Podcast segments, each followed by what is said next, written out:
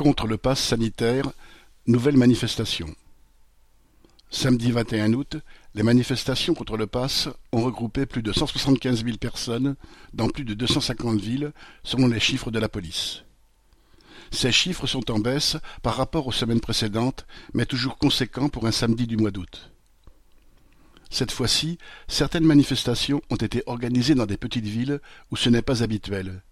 Et, comme les samedis précédents, on y trouvait des personnes qui descendaient dans la rue pour la première fois de leur vie.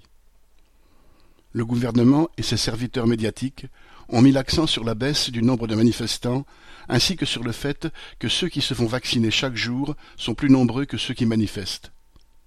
Mais parmi ceux qui choisissent de se faire vacciner, par conviction ou parce qu'ils y sont obligés pour ne pas perdre leur travail, beaucoup sont loin d'approuver le pass sanitaire et les méthodes autoritaires du gouvernement, en particulier en direction du personnel soignant qui a été en première ligne depuis le début de la pandémie.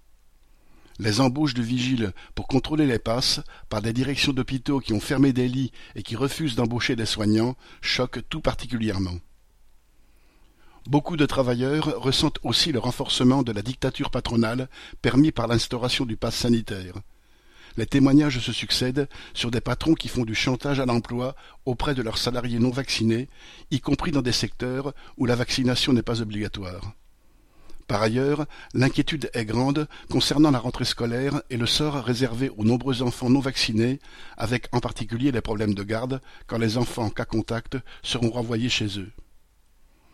La pandémie, gérée par un gouvernement aux ordres des capitalistes, c'est toujours plus de contraintes et d'incertitudes pour les travailleurs et toujours pas les moyens nécessaires pour les hôpitaux et les soignants. Valérie Fontaine